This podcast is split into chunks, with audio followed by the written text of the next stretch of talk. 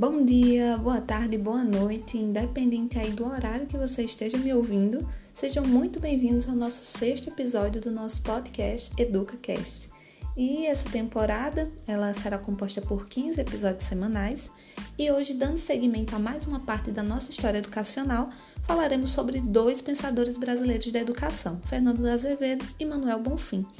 E para embasar a nossa discussão, teremos os textos Fernando de Azevedo, As Bases Sociológicas e as Reformas de Ensino, de Saviani, o texto de Contígio Manuel Bonfim, educador e cientista da educação, o texto O Intelectual, Educador Manuel Bonfim e a Interpretação do Brasil e da América Latina, de Câmara e Cockle, e Educação e Mudança Social, em Fernando de Azevedo, de, de Rezende.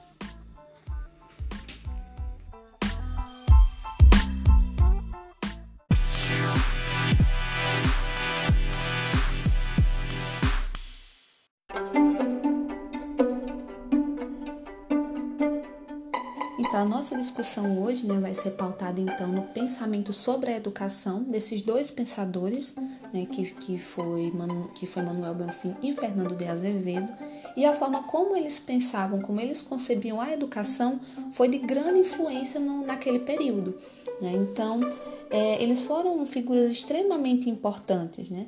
e é necessário que nós conheçamos um pouco mais sobre ah, como eles pensavam essa educação no seu tempo e eles estão inseridos nesse contexto de construção da República Brasileira, então estão inseridos nesse, nesse contexto de pensar o Brasil que tem essa necessidade de progresso, de formar uma nação, e é, já, e é nessa perspectiva que nós já, é, já vínhamos discutindo nos podcasts anteriores, né? Então eles estão inseridos nesse contexto da República, e os dois eles também vão ter essa, esse pensamento de progresso e vão pensar a educação como meio para que o Brasil possa chegar a esses fins.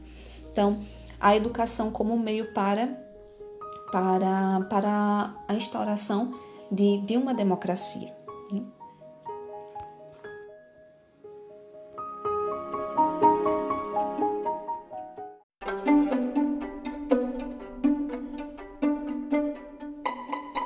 A principal é, ideia de Azevedo ela está pautada em que a educação seria esse fermento da nação. Além de ser parte da vida, ela seria a própria vida. E para que o país conseguisse o devido progresso, era necessário que a educação ela fosse pública e laica. Nessa perspectiva de uma educação pública, universal, ele considerava como uma ferramenta de transformação social e que levaria a uma sociedade mais justa e que proporcionaria oportunidades. É importante é, pensar também um pouco nas influências que, que Azevedo teve. E uma dessas influências é a fundamentação em Durkheim. E esse pensar a educação vai ter também uma influência na sociologia, então. E isso está relacionado a, a, perceber o fato social, como as pessoas pensam e se constituem como ser social baseado nessa concepção de socialização, em que nós nos adequamos para conseguir viver em sociedade. Inclusive, uma questão que, que foi né, é, inclusive discutida em sala é essa questão de se adequar, é, eu digo em sala de aula, né, durante, durante a aula, é, sobre nós adequarmos às instituições que existem antes de nascermos e que não é possível alterar isso, mas apenas nos adequarmos, como é o caso da escola. Então, a educação é uma forma de socializar e aprender os códigos da cultura. E para Azevedo e, e, a sua defesa da escola nova, é, ela era uma comunidade em miniatura. E podemos fazer esse, essa, essa analogia.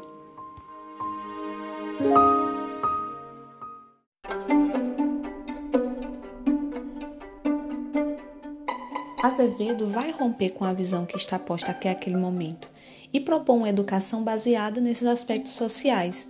Na visão dele, o modelo de educação atual não dava mais conta daquela sociedade. É justamente para esses novos modos que estavam em construção, que seria de uma sociedade que tinha a pretensão de caminhar rumo ao progresso, uma sociedade urbana, uma sociedade industrial, para ele, a educação tinha como foco o coletivo e não o individual. Iríamos socializar de tal forma que isso iria nos levar ao progresso e nos destacar aos demais países. Então, a educação aqui ela é vista como uma ferramenta imprescindível para o avanço da nação. E ela vem, inclusive, ter, ter, ele vem, inclusive, tecer críticas à elite, por ser insensível aos problemas da sociedade. Ele acreditava que era, que era necessário romper com os privilégios dessas camadas sociais e que existisse uma, uma escola, uma escolaridade, né? um, um, um estudo que fosse mínimo para todos. E ele foi um dos entusiastas né? do, do movimento da escola nova. E, e, pensando, né, inclusive, a partir do, do Manifesto dos Pioneiros, né, que foi o manifesto que nós também falamos já no, no podcast, no, em um dos podcasts anteriores. E pensando nessa, nessa concepção de, de escola nova, ela sim é considerada tradicional, ela não tinha como uma concepção de mudança social, mas essa escola contribuiu para a educação que temos hoje, pois ela tinha é, pressupostos de uma reforma de escola, de família, de instituição, e era justamente algo que Azevedo acreditava. E para o nosso progresso, era, era necessária uma mudança nesses âmbitos, então ele via a sociedade como também como sendo muito desigual. E nessa modificação das camadas sociais, ele pretendia desenvolver o um interesse coletivo, quebrando com uma sociedade individualizada e que de todo mundo faria parte desse processo. E todos deveriam ser atingidos é, nesse, nesse movimento, em ser agentes de mudança. E a, a reforma da educação ela deveria ser de fato objetiva.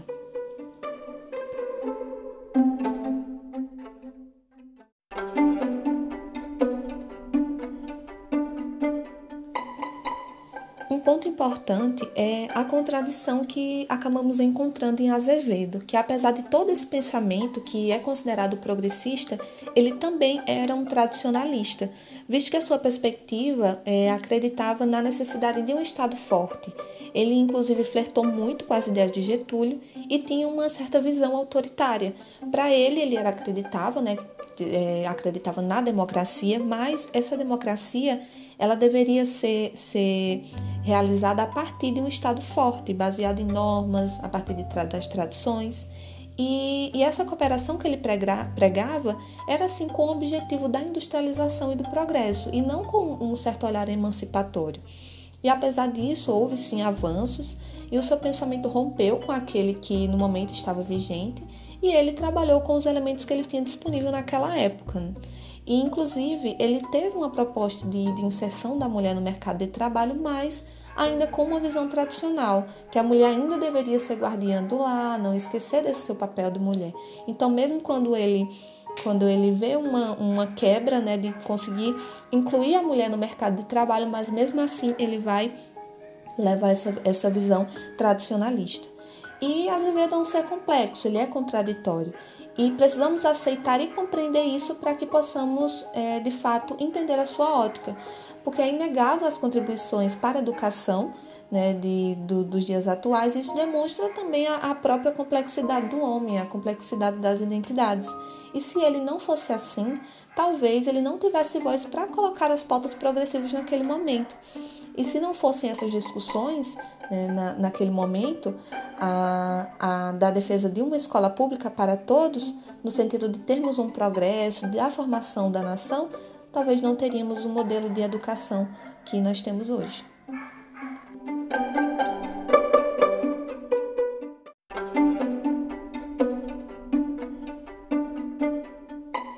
E agora vamos falar da visão sobre a educação do intelectual educador Manuel Bonfim. E, e, ele vai entender o Brasil dentro de um contexto maior da América Latina, e para ele a educação era a base para a emancipação humana. E ele, assim como Azevedo, vem ser críticas à sociedade atual e lutava por, pelo direito à escola pública e, e laica. Para o Brasil se tornar o país democrático e progressista, é, acreditava ser necessário investir na educação e ele vinha desmistificar esses ideais darwinistas de seleção natural e de, e de superioridade de raça presentes entre os intelectuais naquela época. E naquele tempo, os males da nação eram tidos como consequência da nossa composição étnica, da nossa, do nosso clima e de uma suposta inferioridade racial. Mas Bonfim acreditava que os males da nação eram advindos do parasitismo da elite, que vive da exploração do trabalho dos subordinados, o que ele veio chamar de parasitismo social. Então, para ele, o papel da educação é, seria ser o remédio para os males da nação. Para ele, a educação tinha um papel civilizatório e esta era necessária para que chegássemos à ideia de nação tão desejada. Para sermos um país da modernização, a educação seria utilizada segundo as nossas necessidades.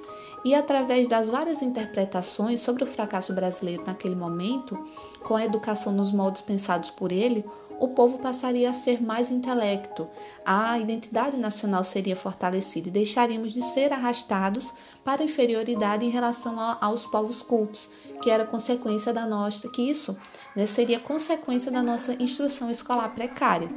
E é interessante perceber que esses dois pensadores da educação traziam essas visões, mas sempre com esse objetivo do nosso desenvolvimento.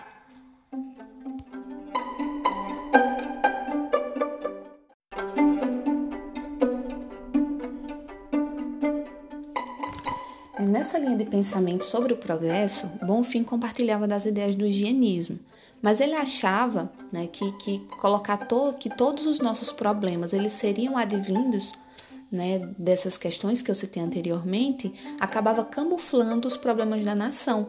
Então, ele, aí sim é que vem tecer críticas a essas teorias raciais. Então, o problema não é o clima, não é a falta de higiene, ele não vai comungar com isso. Está, isso estaria encobrindo os problemas de ordem social e política.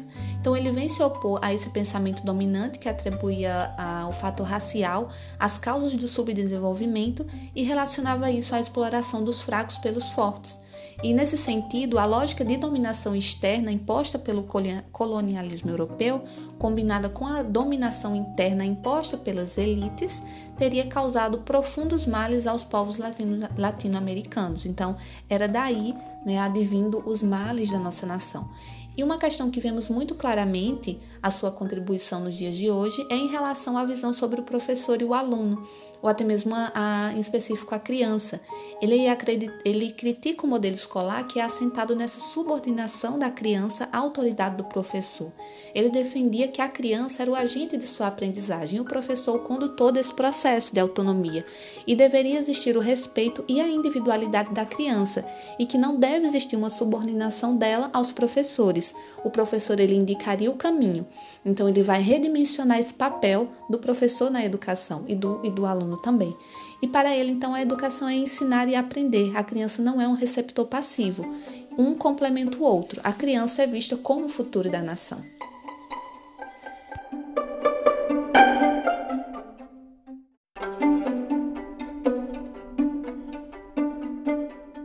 E outro detalhe desse momento que interfere significativamente nos dias de hoje é que até aquele momento a educação era em geral oferecida em casa, com, essa novas, com essas novas perspectivas, houve também um apelo para que a educação agora fosse oferecida em uma instituição que fosse de fato preparada para ensinar, um lugar propício para isso, inclusive com o formato padronizado das instalações, professores preparados para isso, até para que existisse uma educação comum a todos.